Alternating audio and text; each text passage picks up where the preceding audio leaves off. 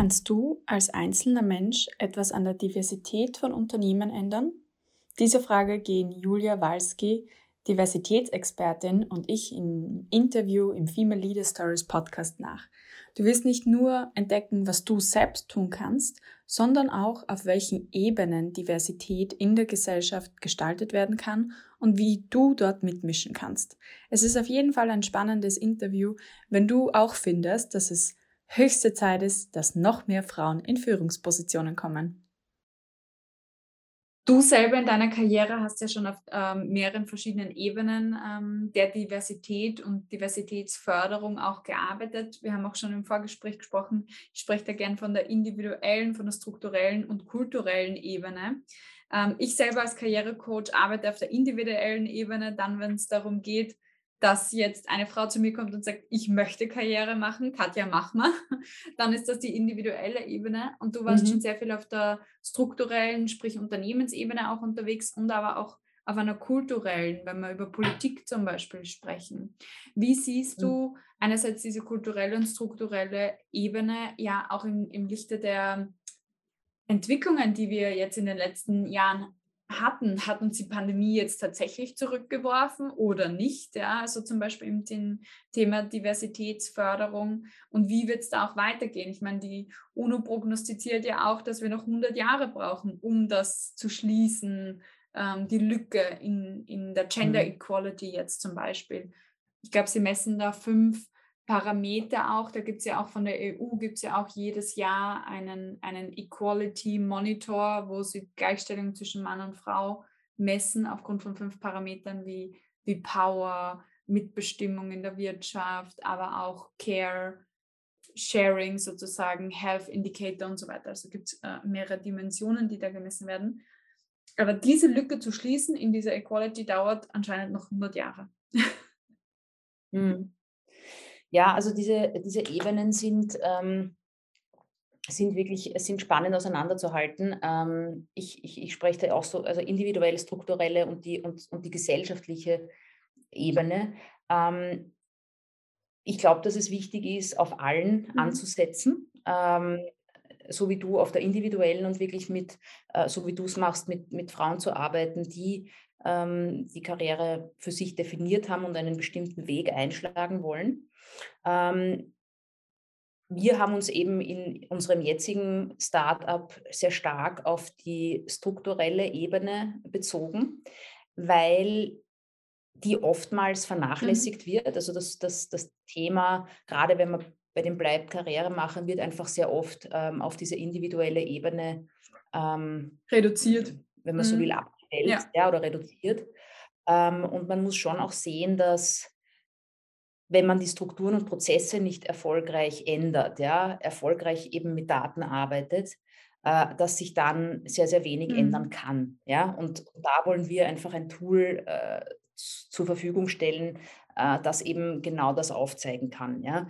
Ähm, die Kulturebene ist eine, die natürlich auch in Unternehmen reinspielt, ähm, weil äh, Kult Zusammenarbeitskultur wird einfach jeden Tag aufs Neue, wenn man so will, mhm. hergestellt. Also auch das äh, schauen wir uns an.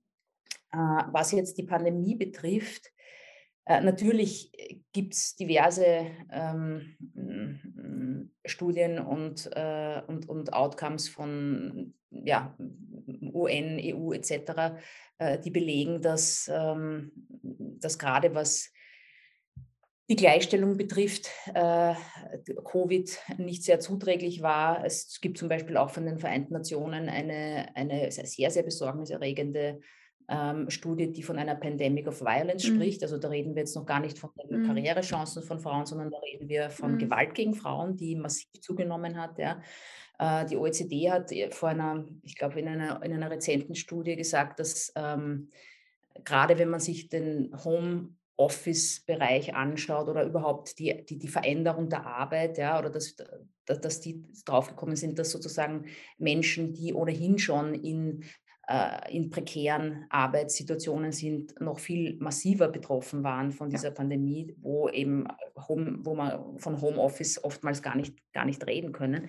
Also es ist in der Tat so, dass, ähm, dass die Pandemie ähm, einerseits Entwicklungen mit sich gebracht hat. Anderes Beispiel Homeschooling. Da ist ganz klar gewesen, zumindest in Österreich, dass Frauen äh, massiv öfter zurückgesteckt haben im Beruf oder sich, sich, sich Urlaub genommen haben. Oder ich kenne auch genug Frauen, die gesagt haben, sie, ähm, sie geben ihren Job auf, weil einfach ähm, das Homeschooling anders nicht möglich wow. war. Ja, also da, das, ähm, das war auch so.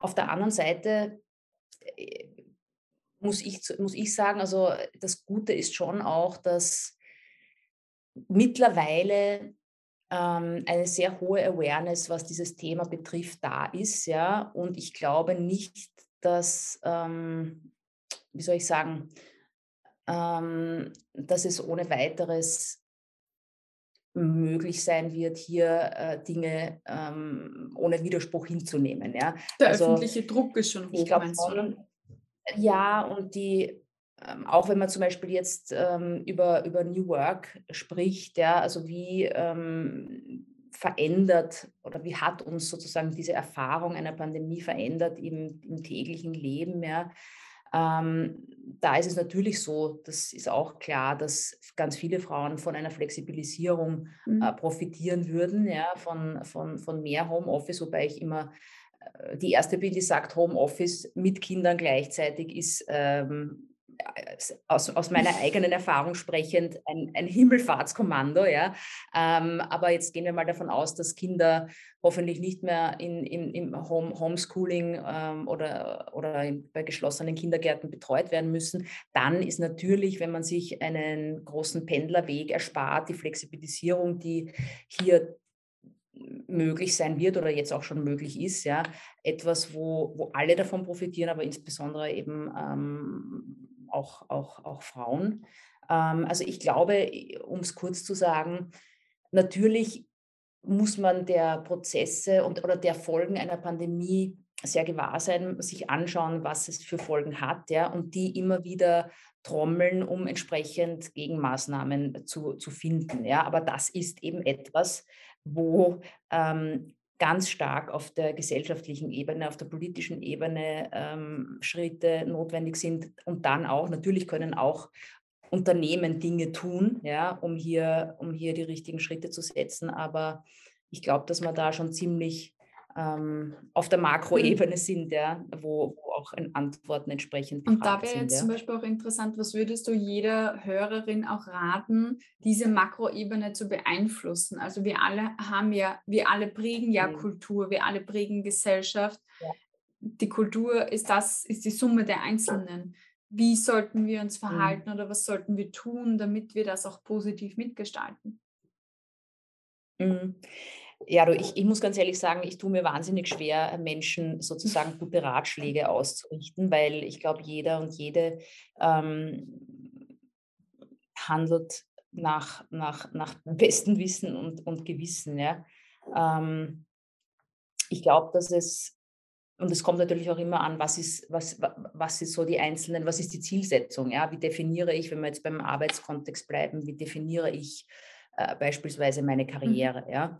Ähm, ich glaube, dass wenn ich jetzt so zurückdenke, ähm, was ich, ähm, wo, wo ich mir denke, äh, hätte ich doch, hätte ich vielleicht anders gemacht, wenn ich es nochmal, wenn ich, wenn ich nochmal ähm, äh, an der Stelle wäre. Ähm, ich glaube, dass ich ähm, mich mehr getraut, trauen hätte sollen, ja, nämlich bei Dingen, die, äh, wo der Outcome mhm. unsicher ist, ja. Und in, ich, ich, ich denke mir dann manchmal, gifte ich mich, wenn man denkt, das kann ja nicht sein, das klingt so wahnsinnig stereotyp weiblich, wenn man immer hört, naja, Frauen sind, sind halt risikoaverser. Das Problem ist, ich sage nicht, dass, das, dass Frauen das sind, aber es gibt einfach verhaltensökonomische Evidenz, dass, dass es schon dass das Verhalten ja. jetzt so ist, also die dass, Persönlichkeit so ist. Dass, ja. dass zum Beispiel das Assessment der eigenen Qualitäten ein anderes ist bei Frauen mhm. als bei Männern. Also da gibt es ähm, da gibt's wirklich ja, der Confidence Gap ist da. Und ich denke mir, also gerade wenn ich auch mit jüngeren Frauen rede, ähm, sage ich ihnen immer, bitte tut es euch weniger an. Denkt weniger drüber nach, macht es einfach. Ja? Ihr seid wirklich mhm. super. Punkt. Ja? Weil ich schon hin und wieder Dinge nicht gemacht habe, weil ich mir gedacht habe, wird das was oder, ähm, oder wie, wie wird das oder, oder schaffe ich das? Und ich habe Gott sei Dank auch genug Dinge gemacht und mhm. mir gedacht, wurscht, ich werde es rausfinden on the way. Aber gerade jetzt, was meine, was meine Kinder betrifft, äh, ich glaube, da werde ich den Mädels schon ähm, versuchen, auf, auf ihren Weg mitzugeben. Und so wie es ausschaut, haben sie das eh schon äh, recht gut auch internalisiert, Dinge einfach auszuprobieren, ohne großartig äh, sich Gedanken zu machen, ähm, was ist, wenn was mhm. nicht hinhaut. Also ich glaube, das ist, weil das verändert dann schon auch das System. Ja, ja da, da, sind wir dann schon, ähm, da sind wir dann schon wieder bei, äh, bei der Frage, wie individuelles Handeln mit eben dieser auch Reproduktion von, ähm, von Geschlechternormen ja, äh, zusammenhängen. Ja, also das glaube ich, mhm. würde ich äh, sagen. Auf der anderen Seite muss man halt auch, ich habe ich hab, äh, diese Woche eine super Dokumentation gesehen über eben Geschlechterrollen, Stereotypen etc. muss man halt auch Dinge systemisch ändern, ja, in der Schule, im Kindergarten, wenn ich, wenn, wenn ich allein, wenn ich an die an die Spielsachen denke, die es für Frauen, also für Frauen, die es für Mädels und für Burschen gibt, ja, an die, äh, wie da bestimmte, man muss einfach sagen, Klischees reproduziert werden, ja, also da, da muss es halt auch eine wirkliche Änderung geben, sonst Sonst wird es halt mhm. noch schwieriger auf individueller Ebene. Die Auswahl der Spielzeuge ja? ist ungefähr so, als würdest du eine Spezialisierung in der Schule wählen. Du prägst dann gewisse Fähigkeiten ja. aus, gewisse Verhaltensweisen, die sozusagen mehr sozialisiert sind. Wir wissen, dass Frauen empathischer sind im Durchschnitt als Männer. Wieso? Weil sie mehr gemeinsames Spielspiel praktizieren, auch als Kinder schon.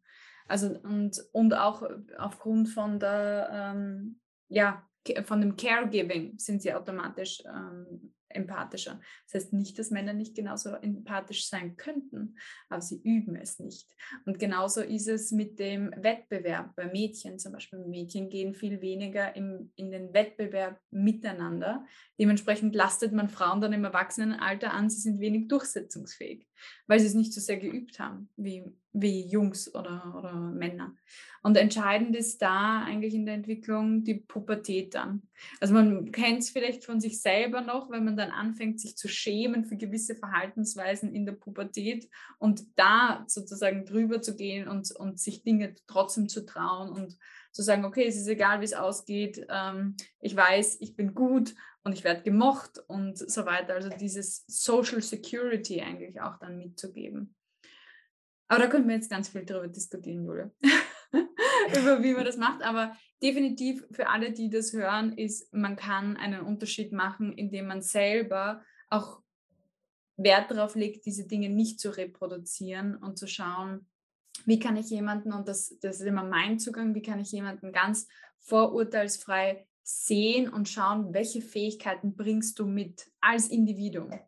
Und weil wir mhm. haben, wir haben zwar mhm. unterschiedliche ja, Ausprägungen, aber immer wenn ich den einzelnen Menschen sehe, mit ganz individuellen Stärken, kann ich ihn, ihn oder sie auch ganz individuell fördern.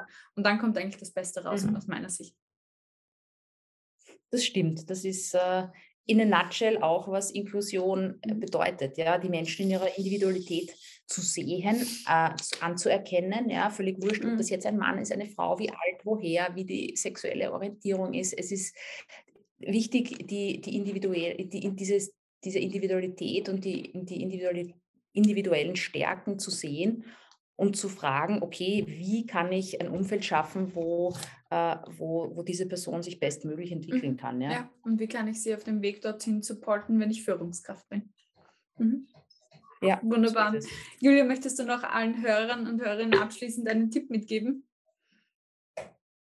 Ja, puh, gutes. Hm. Also wie gesagt, ich, ich, ich, ich mag eigentlich, äh, ich tue mir immer schwer, Menschen, wenn man so will, was ähm, Tipps zu geben. Oder, Lass mich die Frage anders äh, formulieren. Was war für dich ja. ähm, etwas, was du ganz, etwas Wichtiges, was du in deiner Karriere gelernt hast?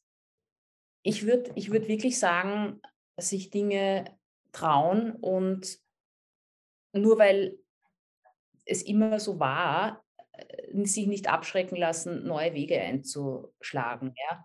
Also ja, ich mhm. glaube, das, ich glaub, das sind so mhm. die zwei, die zwei Dinge, nämlich auch von den Dingen, die nicht geklappt haben oder die, wo ich halt das Gefühl habe, das, das war nicht so super, waren das irgendwie die Learnings. Also ich habe so ein, Lieblingszitat ähm, äh, von Samuel Beckett, das heißt, uh, ever tried, ever failed, no matter, try again, fail again, fail better.